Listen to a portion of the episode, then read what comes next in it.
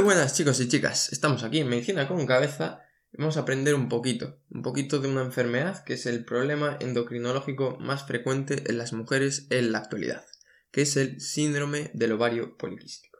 Como siempre, vamos a responder a nuestras cinco preguntas para conseguir entender esta patología.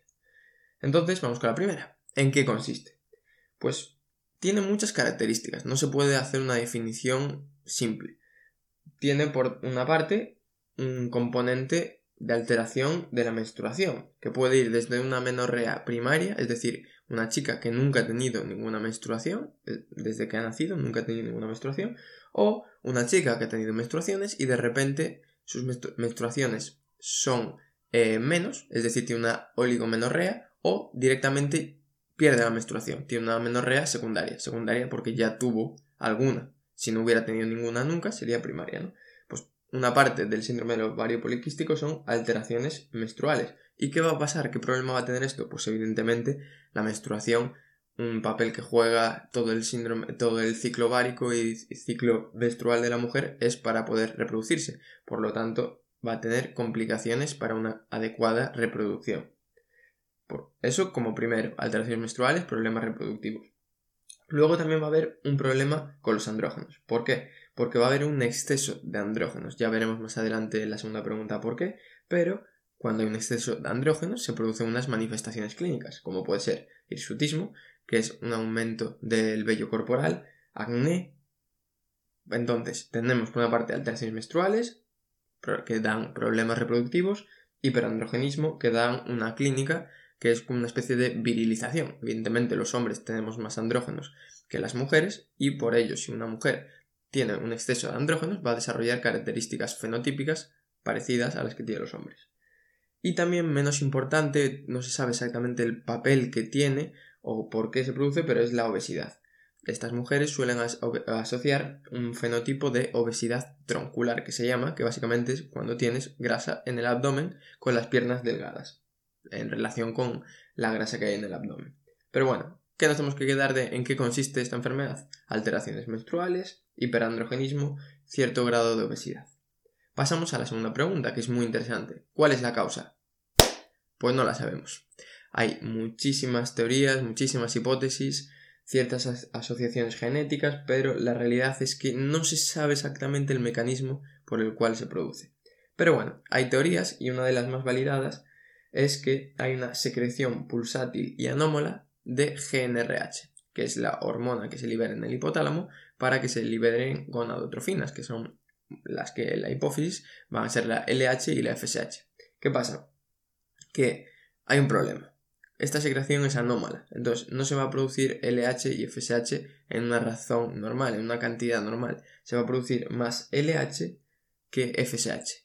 Y esto va a dar problemas, va a dar problemas a nivel ovárico porque va a haber un exceso de crecimiento folicular y se postula, se piensa que aquí puede haber un mecanismo que todavía no se sabe el por qué, es el que genera toda la sintomatología y toda la clínica del síndrome del ovario poliquístico. ¿Qué nos tenemos que quedar? ¿Qué quiero que recordemos? Pues que hay un problema a nivel hormonal, a nivel hipotalámico, a nivel hipofisario y va a haber un aumento de LH y un déficit o descenso de la FSH en relación con la LH aumento de LH, disminución de FSH.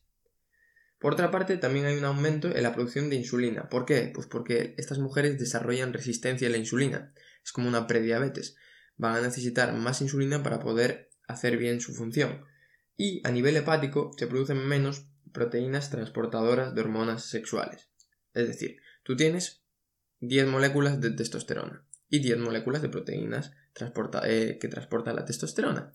Vale, perfecto. La testosterona libre es cero. ¿Qué pasa? Que si produces menos proteínas transportadoras, va a aumentar la testosterona libre, los andrógenos libres. Y este va a ser el problema de estas mujeres, que van a aumentar la testosterona libre y se va a generar el hiperandrogenismo que hemos dicho con sus manifestaciones, hirsutismo, acné.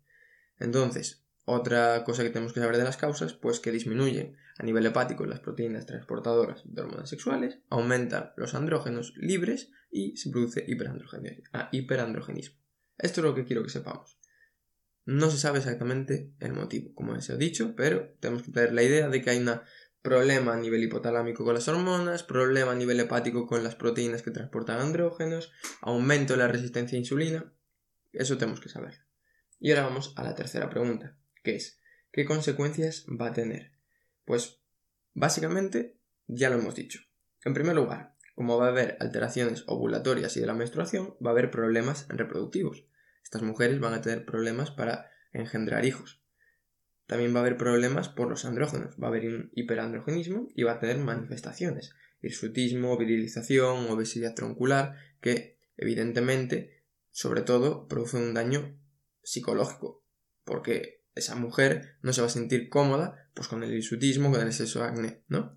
Y va a haber una resistencia a la insulina que puede acabar evolucionando a diabetes con el paso de los años y va a generar una lesión, una dermatosis que se llama acantosis nigricans, que es característica de la resistencia a la insulina, que son como unas placas aterciopeladas, se describen así, que son hiperpigmentadas. Imagínate, pues, una placa como de psoriasis, pero en vez de ser de psoriasis, que esté hiperpigmentada, que tenga así un aspecto aterciopelado y suele aparecer, pues, por ejemplo, en las axilas. Pero bueno, eso como data. Básicamente, eso. Problemas reproductivos, problemas fenotípicos, problemas clínicos como los que son culpables del hiperandrogenismo, resistencia a la insulina y a largo plazo, lo que hemos dicho, puede haber diabetes, hipertensión y neoplasias hormonodependientes como puede ser el cáncer de endometrio, porque va a haber unas alteraciones hormonales, puede haber un exceso eh, de estrógenos en estas mujeres y puede haber un cáncer de endometrio. Por lo tanto, al margen de que tengamos la idea de que el síndrome ovario poliquístico, pues que es así una patología entre comillas banal, porque bueno, produce eso el hirsutismo, alteraciones ovulatorias, puede desembocar en cosas graves, o sea que hay que intentar entenderlo. Y ya pasamos a la cuarta pregunta, que es cómo podemos diagnosticar un síndrome del ovario poliquístico. Pues no es sencillo, pero se han creado unos criterios que se llaman los criterios de Rotterdam para poder, digamos, diagnosticar de manera eh, fiable y de manera, mm, ¿cómo decirlo?, eh, sistematizada a todas las mujeres que padezcan esta enfermedad. Entonces, ¿estos criterios en qué consisten? Pues el primero y más importante es que haya un hiperandrogenismo clínico o analítico.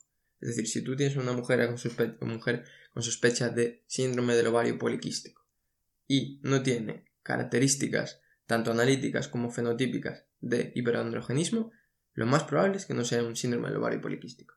A mayores también hay que, segundo criterio, sería oligoovulación o anovulación, es decir, que los ciclos menstruales estén alterados y una ecografía que sea compatible con síndrome del ovario poliquístico. ¿Y qué tenemos que ver? Pues 12 o más folículos, por eso lo de poliquístico, tiene que haber muchos folículos, o que el volumen sea muy grande, un volumen ovárico de más de 10 centímetros.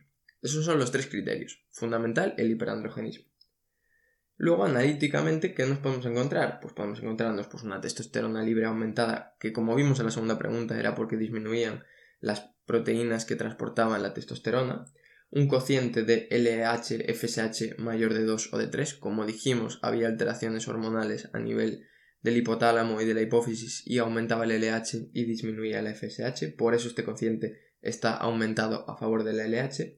Y también puede aumentar la hormona antimuleriana. No me voy a poner a explicar qué es la hormona antimuleriana porque yo tampoco lo tengo muy claro, pero básicamente es que una hormona que segrega en los folículos y como en el síndrome ovario poliquístico hay muchos folículos creciendo, pues va a estar aumentada. Básicamente tenemos que saber que los criterios de Rotterdam son tres. El fundamental es el hiperandrogenismo, tanto clínico como analítico, luego la oligo o anovulación y la ecografía compatible con esta patología. Y ya pasamos finalmente a la última pregunta, que es cómo podemos tratar un síndrome del ovario poliquístico.